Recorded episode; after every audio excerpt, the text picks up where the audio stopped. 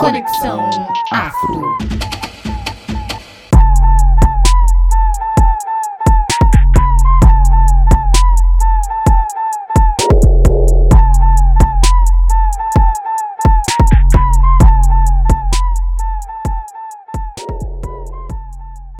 Olá, boa noite, bom dia ou boa tarde, seja lá que horário você está ouvindo o nosso podcast Fala Prete.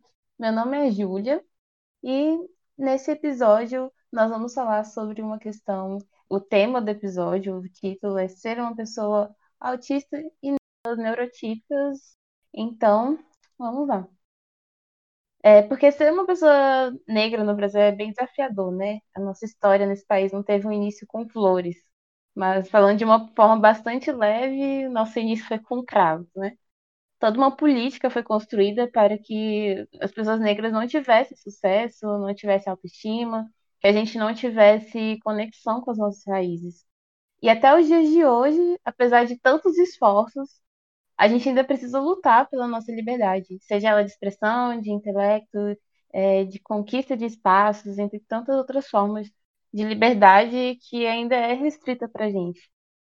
E felizmente existem outros recortes sociais, né, que fazem com que esse caminho dentro de uma sociedade que não consegue ter empatia e parece que pouco esforço para atender as particularidades de cada um de nós, né, cada particularidade que cada um de nós tem, é, faz esse caminho tornar as coisas ainda mais desafiadoras.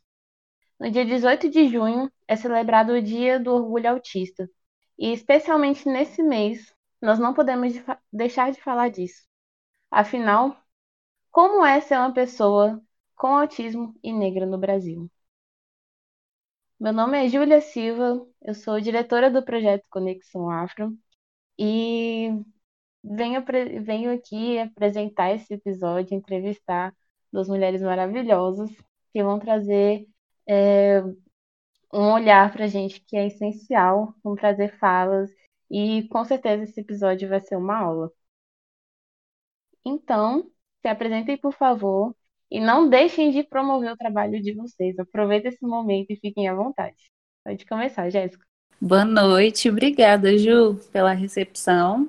É uma honra estar aqui com vocês, principalmente falando de um assunto que é tão importante e tão pouco debatido. É... Confesso que eu amei o convite e quero agradecer. Agradecer você por ter, por ter convidado, a Mel, toda conexão para abrir essa pauta aqui, que eu acho que é extremamente urgente e importante. Mas eu sou a Jéssica, eu sou educadora inclusiva, eu sou uma ativista, é, sou mãe de uma criança atípica, que também é autista, e Acho que é isso. Sou diretora no Instituto Lagarta Vira Pupa e sou membro aqui do podcast dessa temporada do Conexão Afro com muito prazer. Pode se apresentar, Polly. Bom, olá a todos da Podosfera. Meu nome é Poliana Sá. Eu sou uma mulher negra, sou autista, tenho 20 anos de idade. Eu estudo engenharia de bioprocessos e biotecnologia na Universidade Federal do Paraná e eu também sou produtora de conteúdo para as mídias sociais falando sobre autismo. Então, é, a minha rede com que eu tenho a maior frequência de postagens e de interação é o Instagram, que tem o nome Rei Autista. E, enfim, do Instagram ramifica para outros lugares, né? Para o Twitter, que eu sou a Just Padawan. Aí tem o TikTok, que eu sou arroba Pados. Estou um pouquinho em cada lugar, falando é, sobre várias coisas, tentando relacionar sempre com o autismo, com as minhas vivências. E estamos seguindo, né? Estamos indo. Queria agradecer a galera do Conexão Afro pelo convite. É uma honra estar aqui com vocês, Ju, Jéssica. E eu acho que o episódio de hoje vai ser um episódio muito legal. Sempre é bom falar sobre autismo. E a gente precisa celebrar o Dia do Orgulho Autista. Exatamente, exatamente. Muito bom, estou muito feliz. Eu também, eu sou uma péssima blogueira, gente. Eu sempre esqueço de falar também do trabalho que eu desenvolvo nas redes sociais. O meu Instagram é arroba underline. E é isso, a gente está lá ampliando a ideia, dialogando, debatendo, trazendo é, essa visão mais para um viés mais político, mais sério, né? Desmistificando as coisas. Enfim, é isso. Ai, vocês são muito chiques. Eu tô animadíssima. Então, para iniciar nossas perguntas, né? Já que a gente está na semana do Dia do Orgulho Autista, queria que vocês falassem um pouco sobre o que é a neurodiversidade e como que vocês acham que as pessoas neurotípicas são vistas aqui no Brasil. Pode começar, ou, ou Polly, se você quiser. ah, beleza. Bom, é, a neurodiversidade é um conceito muito amplo. Quando a gente fala de diversidade, a gente presume que existem pessoas diferentes das outras. E quando a gente fala de neurodiversidade, a gente está dizendo isso só que no sentido de falar que um cérebro não vai ser igual ao outro. Então, eu gosto de pensar no sentido geral da coisa que todos nós somos neurodiversos, porque todos nós somos únicos nesse sentido. Nenhum cérebro vai ser igual ao outro, e isso é bom. As diferenças são boas e elas precisam fazer parte da nossa sociedade para que a gente continue até como espécie, por exemplo, né? A diversidade que permite isso. Mas quando a gente fala da questão da neurodivergência, a questão da neurodiversidade fica um pouco mais incisiva. E as pessoas neurodivergentes são aquelas que não se enquadram no padrão neurotípico de um cérebro, vamos dizer assim. Então, são pessoas que têm alguns comportamentos, algumas características que diferem de, da grande maioria das pessoas, mas que não é ruim, só é diferente. É uma forma diferente de se viver as coisas, de se ver o mundo, de se é, experienciar as diversas situações da vida e que faz parte da diversidade humana. E aqui no Brasil, eu acho que é, as pessoas é, neuro. Eu acho que a pergunta falou sobre as pessoas neurotípicas, né? Mas eu fiquei em dúvida se era sobre as pessoas neurotípicas ou neuroatípicas que vocês estavam perguntando. Mas é, na minha visão, as pessoas neuroatípicas, que são as pessoas neurodivergentes, ainda são vistas com um certo tabu aqui no Brasil. Por mais que nós sejamos muitos, eu acredito que ainda tem é, bastante coisa para se desmistificar, para se conversar. Tem muita palestra, muito seminário, muito podcast, muita coisa para se fazer. E a gente ainda está no, no início da caminhada. Mas é, só da gente ter perfis, né, como o meu, como o da Jéssica, de outras inúmeras pessoas, né, colegas de ativismo que falam sobre a causa, isso já contribui para que a gente é, esteja virando um pouco dessa alavanca e promovendo essa mudança de pensamento. Excelente, excelente, Polly. É, eu acho que vai ser mais um, um acréscimo aí porque com certeza eu acredito que a gente esteja é, ultrapassando uma barreira nova e o fato de estarmos nas redes sociais hoje contando sobre as nossas vivências, né, sobre partilhando sobre tudo, até mesmo porque eu acredito que se não estivéssemos nas redes sociais, metade dos pais e dos profissionais da área saberiam muita coisa sobre autismo. Então, eu dou esse mérito sim para gente que está produzindo conteúdo, trabalhando, levando a palavra né, para frente, ampliando a discussão e tudo. Ainda vejo que a gente tem muito que melhorar enquanto comunidade, né, neurodivergente. E mas eu tô, eu acho que eu tô o, conce, o conceito no caso do, do da pessoa neuroatípica aqui, ela ainda eu penso que ela ainda pode melhorar muito mais, né? A gente está, eu acho que pegando um caminho bacana que a galera que veio antes deixou aqui preparado para gente, mas assim tem muita coisa para a gente fazer, como a Polly citou, tem muito debate, muita live, muito podcast, muito tudo, assim, para a gente continuar desmistificando e quebrando estereótipos, mas assim, eu gosto muito de tudo isso que a gente faz, sabe? Eu acredito muito que talvez não agora a gente possa usufruir de tudo que a gente está plantando, mas talvez nossos filhos ou netos, né? Enfim, eu acredito que a gente está plantando sim uma, uma sementinha por aí. é isso. E é importante falar disso, né? Que tem conteúdo na internet disponível, que a gente pode sim abrir o Google e pesquisar por conta própria. É, pra gente. Eu mesmo eu procuro saber bastante. Às vezes eu pergunto muito, mas às vezes eu vou atrás também da informação, porque eu, eu tenho essa possibilidade, né? A internet está aí para isso, certeza. para isso. E a gente tem essa, eu acho que existe também essa responsabilidade social, né? De ah, com certeza. procurar entender. Eu acho e que aí, eu... Hum. desculpa.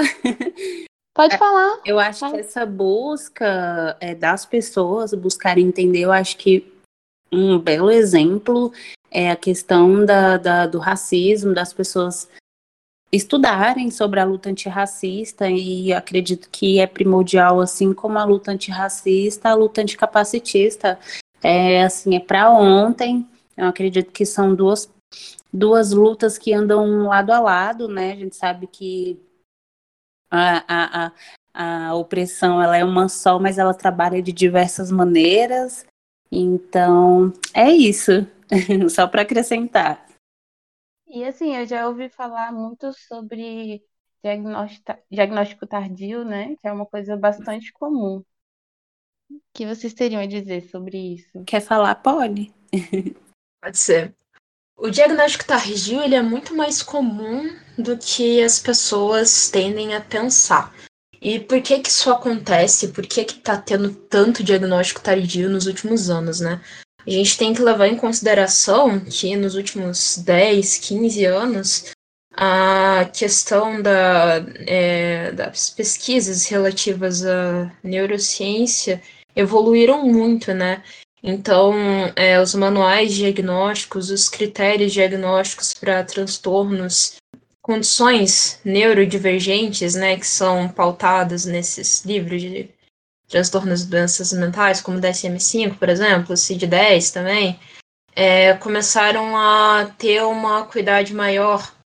Então, pessoas que antes não eram enquadradas dentro do espectro autista passaram a ser contempladas. E estou falando de pessoas que passaram a vida inteira se sentindo diferentes, sabendo que eram diferentes de alguma forma, mas que não obtinham nenhuma resposta porque os diagnósticos não eram feitos de uma maneira que englobasse de fato as pessoas que estão no, no espectro autista. E hoje isso acontece. Então, é, coisa mais comum que você vê assim dentro da comunidade autista, depois que você começa a entrar dentro da bolha, é, são casos de pais e mães de autistas que recebem o diagnóstico do filho e depois vão procurar e descobrem que são autistas também, né?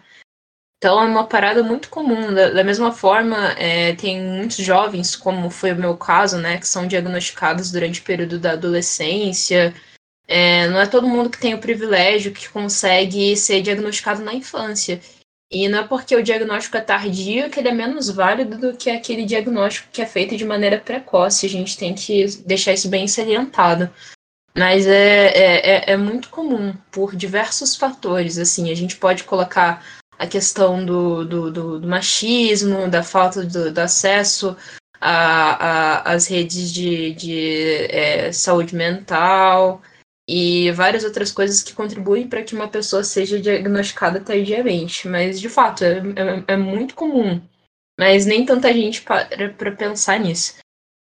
É verdade, Polly. É, eu sou um belo exemplo. Eu tive meu diagnóstico depois do diagnóstico do meu filho. Ele foi diagnosticado primeiro aqui.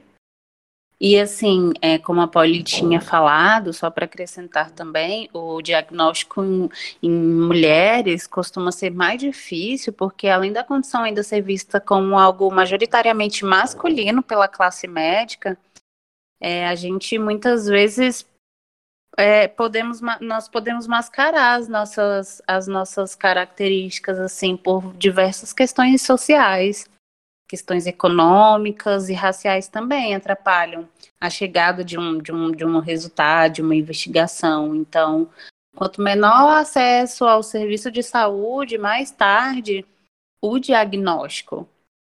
Então, vale lembrar que o modelo médico ele foi todo pautado em cima de, de um cérebro masculino, do comportamento masculino, né? Isso dificulta até hoje que principalmente mulheres sejam diagnosticadas, é, mesmo que tardiamente. Então, assim, pessoas pretas, trans e demais é, é, grupos é, de mais LGBTQI é, ficam ainda mais à margem do Estado nessas horas.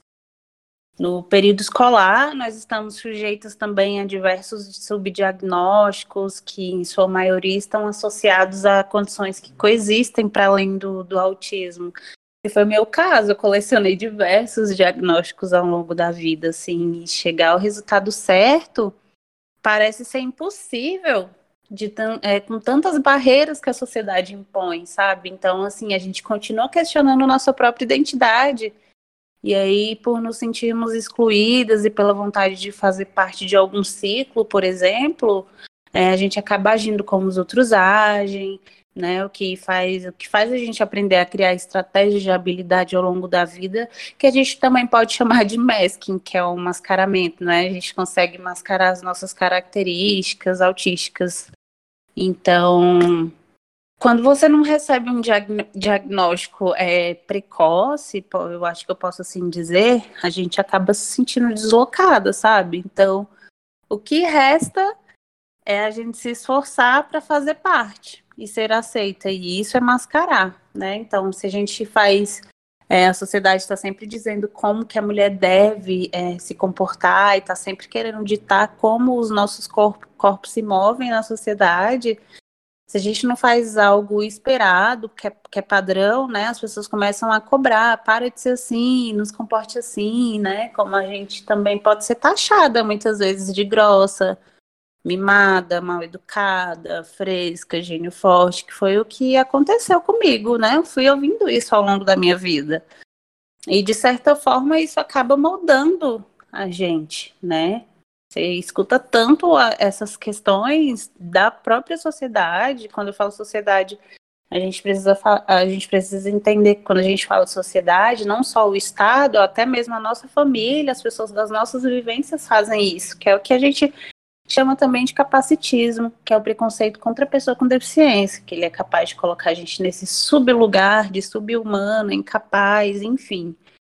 Mas apesar de ser comum, o acesso a ele é muito é, negligenciado, assim, sabe? Então, tem toda uma questão médica, social, sabe? Mas é, mas é basicamente isso. E assim, apesar de ter conseguido o meu diagnóstico só agora, eu me sinto com peso a menos no corpo, sabe? Porque agora eu consigo nomear as coisas.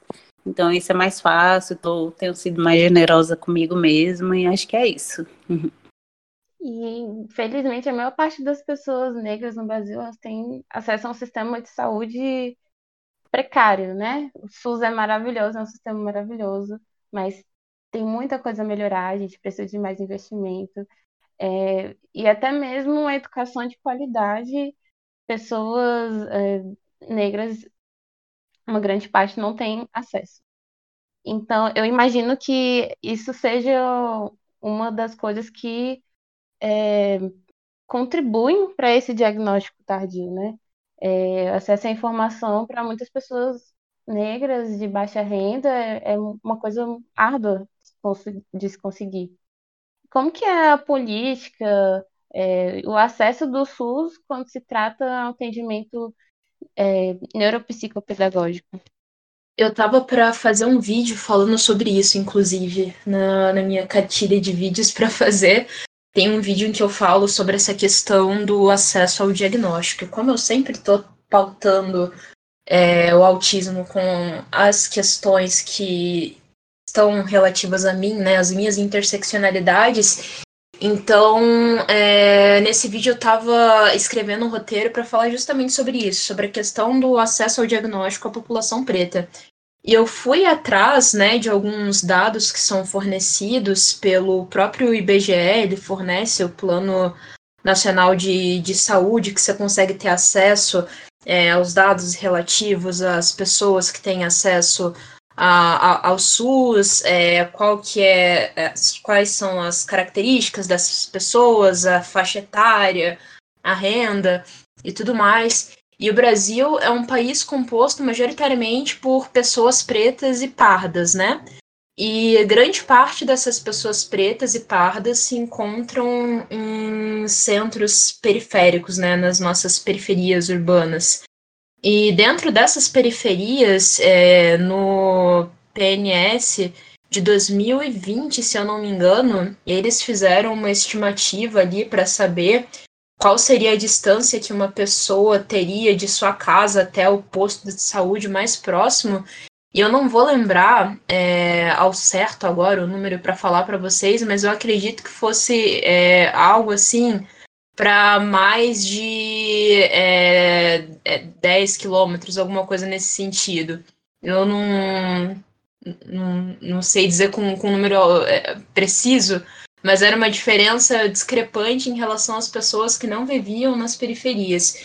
Então, dentro das próprias é, é, comunidades, das próprias favelas, é difícil você ter é, acesso com uma facilidade maior a esses meios de saúde pública, né? E uma vez que a gente tem acesso a esses meios de, de, de saúde pública, né, o SUS, nem sempre a gente vai ter um atendimento de qualidade, no que se tange o seguinte, né? a gente tem acesso ao clínico geral, beleza, a gente consegue a consulta, mas não é sempre que consegue um encaminhamento para um neurologista, para um psiquiatra. E quando é, acontece de ter esse encaminhamento, você demora quatro, cinco meses para conseguir a consulta. E aí, quando você chega para consultar com o médico, ainda corre o risco de você é, tá consultando com um médico que seja capacitista, que olha para tua cara e fala, não, você não é autista porque autista não é assim. Se tu fosse autista, tu não estaria conseguindo conversar comigo, não teria conseguido vir aqui no consultório para ter essa consulta. Então, assim, é, é, é uma soma de fatores que, que contribui para que as pessoas pretas não sejam é, diagnosticadas, para que sofram um subdiagnóstico tão grande, né? ou recebam um diagnóstico generalista, que a pessoa, é, o profissional da saúde vai lá e diagnostica a pessoa como sendo bipolar, como sendo depressiva, como tendo é, transtorno de ansiedade generalizada, é, como sendo esquizofrênica. Não que é, exista algum problema em você ter é, alguma dessas condições, não existe problema nenhum, só que a questão é que não é o que você é. São termos generalistas, são condições generalistas que são utilizadas para que você não saiba de fato quem você é, para que você não se conheça e você não tenha acesso a um direito que é teu, né? E é, é muito complicada essa questão, é, é muito polêmica, tem muita gente que tem essa crença do senso comum de falar que o autismo ele é presente majoritariamente em pessoas brancas, quando não é verdade isso, né? A gente sabe que não tem uma prevalência nenhuma em questão de raça, de etnia, o que acontece é a falta de acesso ao diagnóstico. E a gente consegue é, ver isso de uma forma bem clara, né? Através desses estudos que são divulgados pelo próprio governo, apesar de não falarem especificamente sobre o autismo, que é uma outra questão também, né? Que a gente precisa discutir sobre os censos que não, não tratam especificamente sobre autismo, apesar de não falarem diretamente sobre isso, a gente pode é, chegar a essas conclusões a partir dos dados que nos são fornecidos.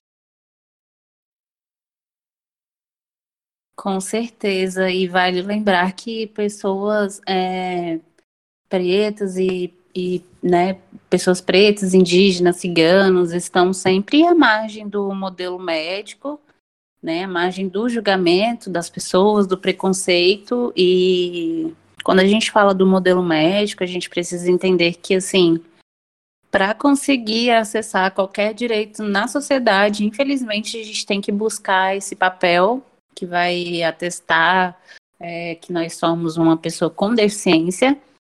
E eu digo papel porque, cara, é, é complicado a situação, ela vai tão mais além do que esse diagnóstico.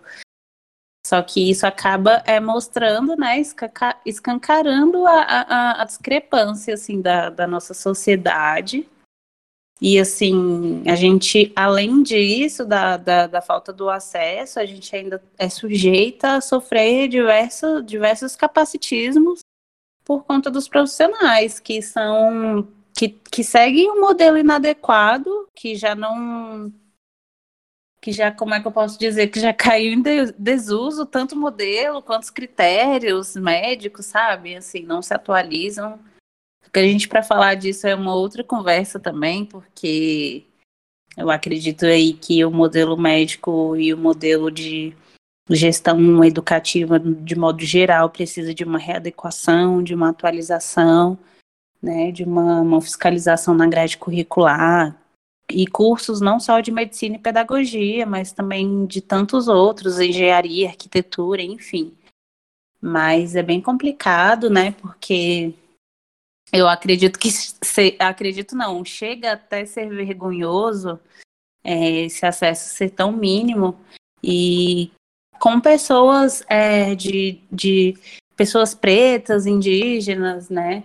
Elas estão mais é, à margem do Estado até para conseguir fazer uma, uma simples consulta, eu sou usuário do SUS. Eu adoro o SUS, eu uso pra caramba. Meu filho ele tem plano de saúde por conta da família do pai, mas eu sou usuária do SUS e eu gosto bastante, mas assim, eu acompanho muito de perto por conta do trabalho que eu que eu faço lá no Instituto Lagarta Vira Pupa, eu acompanho muita mãe, muitas situações, né? Toda semana a gente faz uma, uma rede uma roda de conversa, então a gente está conseguindo acompanhar as demandas de cada estado do nosso país e assim é vergonhoso, sabe? A falta de acesso, é, o embate com, com, os, com os profissionais da medicina, então assim, tem uma série de fatores aí, sabe? Então eu acho que a gente ainda tem muito a melhorar e acredito que o nosso trabalho nas redes sociais e fora delas tem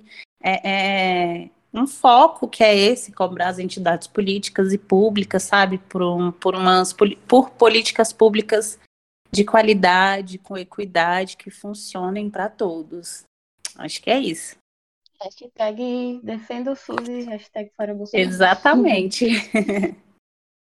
e, assim, é impressionante você, é, a pessoa procurar é, médico e encontrar uma situação dessa é, esse, esse capacitismo justamente onde você procura respostas e ajuda, né?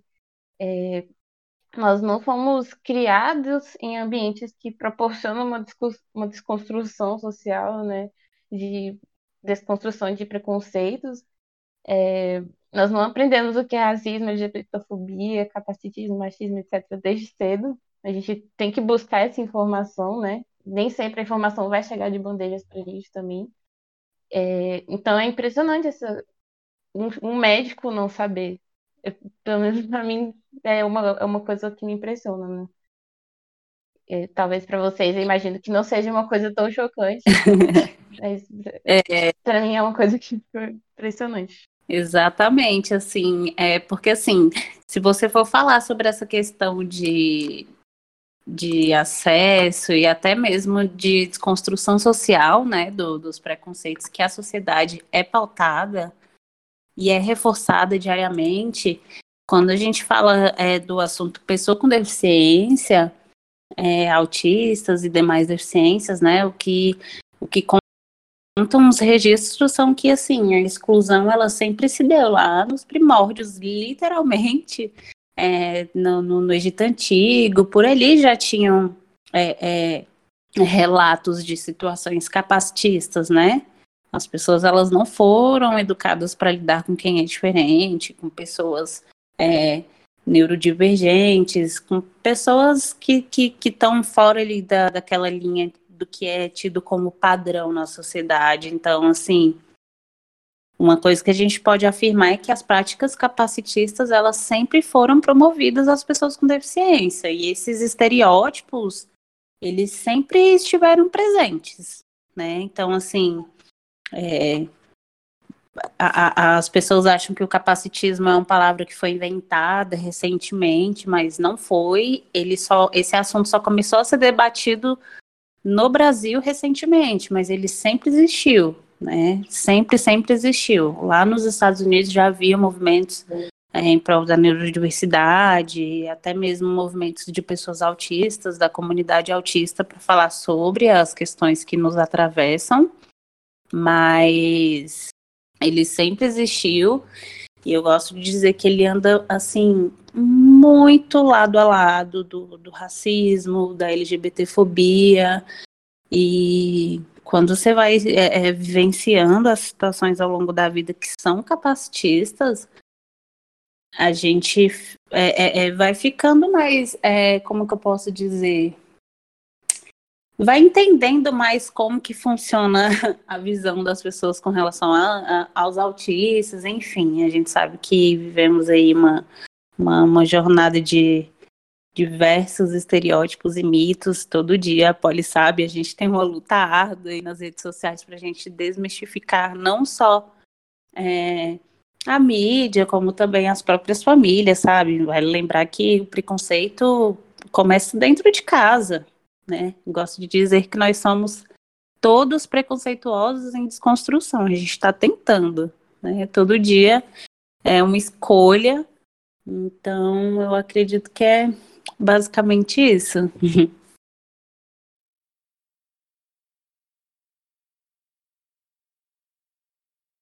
É, então, nesse sentido de que é, a gente está em desconstrução, né? E a gente descobre as coisas com passar, conforme a gente vai tendo mais informações, a gente vai vendo o que tem de errado, a gente vai percebendo o que tem que mudar.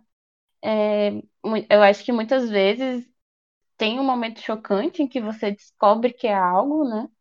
Não somente falando dessa, da, do diagnóstico médico, mas, por exemplo, eu tive um momento em que eu descobri que eu era negra, né? Um dado momento que eu, eu soube que eu era.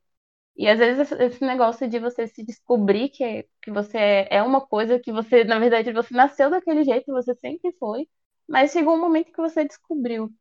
Então, eu queria saber como que foi para vocês é, o processo, o momento em que vocês souberam e descobriram que vocês estavam dentro dessa intersecção de fatores que podem ser tantas, né? É, vocês são mulheres negras também, é, então, como que foi para vocês esse momento? Para mim foi uma parada meio engraçada, né? Não sei se para vocês assim foi foi a mesma coisa, mas eu a, a impressão que eu tenho é que eu passei boa parte da minha vida vivendo as vivências que eu tinha mas sendo um pouco alheia a elas. Não sei se no sentido subconsciente da coisa estava tentando me proteger de algo, estava tentando me blindar do que a sociedade ia achar de mim, do que iam fazer ou desfazer da minha pessoa. Mas chegou um ponto da, na, na minha adolescência, né? em que, assim, eu, eu sempre soube que, que eu era uma pessoa negra, né? Eu sou uma pessoa que tem um tom de pele mais escuro, então, é, para mim sempre foi fato, assim, ok, você é negra.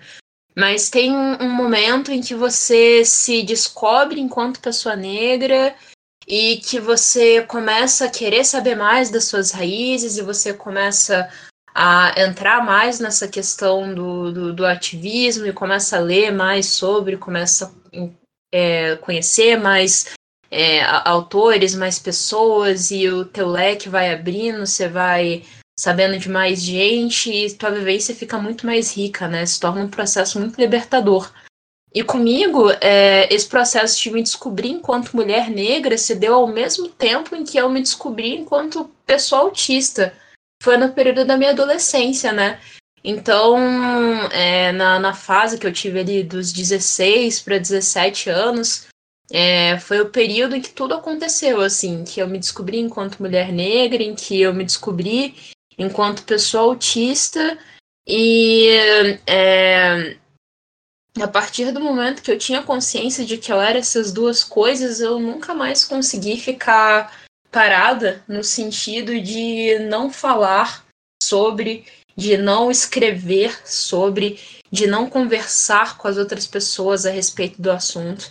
E até por conta disso que eu entrei na, nas redes sociais, sabe? Por essa minha vontade insaciável de querer estar tá sempre pautando o assunto e quem sabe tá ajudando alguma pessoa que, assim como eu, era uma mina preta, é, autista, que não sabia que era autista, que estava no processo de autoconhecimento e que só precisava de, de alguém que fosse um pouco semelhante para se espelhar naquilo e começar o processo.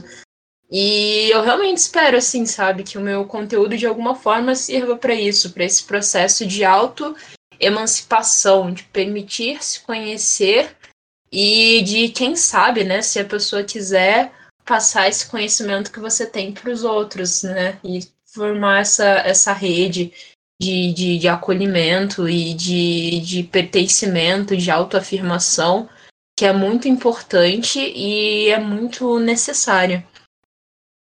Muito legal, Polly, concordo totalmente com você, porque eu tive meu diagnóstico tardio, então foi uma quebra de padrão, sabe, dentro de casa, comigo mesma, quebra de preconceito, até mesmo a falta de informação, porque, por exemplo, se meu filho não fosse autista, eu acredito que muito possivelmente eu não, eu ia é, morrer, né, desencarnar e sem saber que eu era autista, que é o que acontece com muitas pessoas. É, então,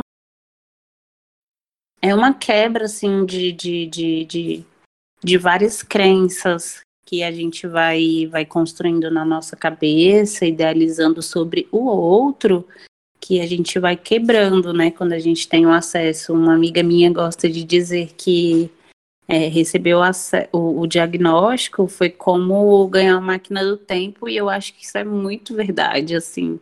Eu pude reviver diversas questões e entender, algumas coisas fizeram sentido, então, assim, eu acredito também no que a Polly falou sobre fortalecer a rede, eu acho extremamente importante, até mesmo porque é, para nós duas que estamos ativamente criando conteúdo, informando as pessoas, né, fazendo um trabalho de ativismo nas redes sociais e fora, a gente sabe que tem muita gente que relata, que chega para a gente no Instagram contando assim que chegou ao diagnóstico por conta de um post, de um texto, de um vídeo, então assim isso é gratificante e a gente tá, eu vejo que a gente tá no caminho certo, né, nesses momentos assim. Mas acho que é basicamente isso. Então, é, é muito interessante ouvir isso, né? É, como cada pessoa lida, como cada pessoa tem sua forma de passar pelas coisas e que nós somos é, é, essas particularidades que cada pessoa tem. É, acho que a gente acaba aprendendo bastante com como as pessoas enxergam as coisas, como as pessoas passam por determinadas situações de forma diferente, a gente aprende muito.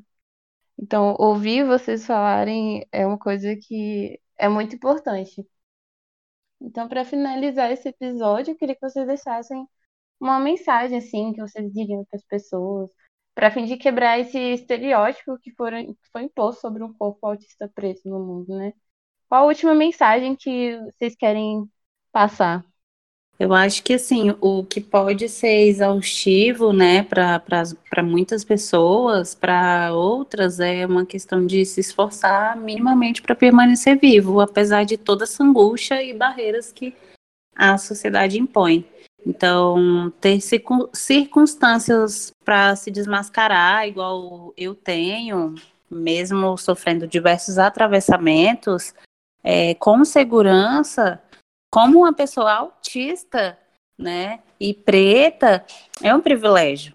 Então, é o que eu quero dizer é que se você tem privilégios, que você saiba usar e se questione, né, sobre diversos padrões que a sociedade impõe sobre o corpo das pessoas, sobre a forma que as pessoas devem ser, use-os para lutar e proteger aqueles que menos têm, e eu acho que é o tipo de questionamento que a gente precisa se fazer sempre, porque quando a gente fala incluir, essa inclusão ela precisa ter todas as pessoas, não só a nossa comunidade, né, mas pretos, indígenas, ciganos, quilombolas.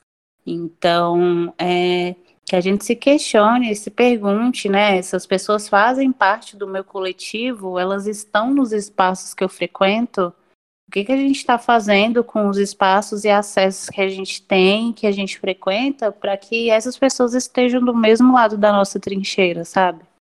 Então, acho que é isso. E apesar de contar todos esses atravessamentos, eu tenho muito orgulho de ter tido acesso ao diagnóstico. Eu desejo uma, um acesso à saúde pública, os acessos a, a direitos para todas as pessoas com equidade, que elas tenham é, é, a oportunidade de conseguir acessar. Eu, hoje eu luto por isso, esse é meu trabalho, e eu tenho orgulho da minha trajetória, de, de tudo que eu tenho feito e de tudo que eu ainda vou fazer, dentro e fora das redes também, né, nesses trabalhos que a gente faz aqui fora, no nosso, nas nossas vivências e rotinas diárias, e que as pessoas entendam que nunca foi sobre a gente procurar problemas, sabe, mas é uma busca pela qualidade de vida e que tá tudo bem ser quem a gente é e que não é sobre consertar a gente, não é sobre consertar os nossos corpos, mas é sobre a gente tentar é, recomeçar com todo o resto, né? recomeçar, criar, umas novas rotas e que eu acho que modificar mesmo só os espaços e é, acredito que as, as crenças que a gente vive aí. Mas é isso, muito obrigada. Eu adorei estar aqui com vocês hoje, Pauli. Muito obrigada, Júlia também. Muito obrigada para quem está ouvindo também. É isso. Bom, minha mensagem final é, levando em consideração que a gente está falando agora no Dia do Orgulho Autista, é, sejam resistência. Não importa é, o que digam, o, o, que façam, o que queiram que você não seja, o que é, se recusem a enxergar, que é, se recusem a ver que você tá ali, é, resista, sabe? ser uma pessoa preta com deficiência na nossa sociedade atual é sinônimo de ser resistência.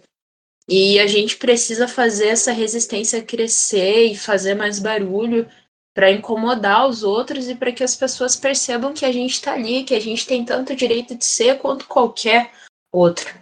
E é sobre isso, sabe? Sobre reconhecer a nossa luta, sobre valorizar a nossa luta e sobre ter consciência a respeito da luta dos nossos outros pares que também sofrem essa questão de estigmatização social e passam por tantos, tantas dificuldades e tantas coisas, tantas situações, né? É, sobre estar tá todo mundo ali consciente do que está acontecendo, se ajudando, lutando pela sua luta, mas também está ajudando a lutar pela luta dos outros. E agradeço imensamente pelo convite, foi um prazer estar aqui hoje com vocês, Júlia, Jéssica, é, o pessoal do Conexão Afro, obrigado por me chamarem. Adoro falar sobre autismo, se me deixarem, eu falo o dia inteiro sobre o assunto, porque eu não tenho senso de quando parar. Mas é, é isso aí, gente. Obrigada mesmo. Feliz Dia do Orgulho Autista para quem é autista, para quem não é autista também. Afinal, os autistas estão para dominar o mundo, não sei se vocês sabem, mas brevemente todos serão autistas. É uma né? piada, tá? Mas é. Isso aí, galera. Obrigada. Vale lembrar também o último adendo: é inclusão não é favor, é direito. E a, a, o futuro ele é como diz a Lau Patron, uma escritora que eu gosto muito, é o futuro ele é anticapacitista e antirracista também, ou não será. Ai, meninas, muito obrigada. Muito obrigada por serem tão didáticas e por, é, por compartilharem tanto conhecimento, tanta informação. É, eu fico, em nome do Conexão Afro inteiro, eu fico muito feliz por esse episódio, por vocês terem contado, falado tanto, compartilhado tanta coisa importante. É, e para você que está ouvindo, não deixe de seguir redes, nas redes sociais, arroba Realtista no Instagram e Viagem Atípica Underline, que é o Instagram das meninas, da Jéssica e da Polly. Siga também o Projeto Conexão Afro, que é arroba Projeto Conexão Afro no Instagram. E muito obrigada por ouvirem a gente até aqui. Valeu! Tchau, tchau.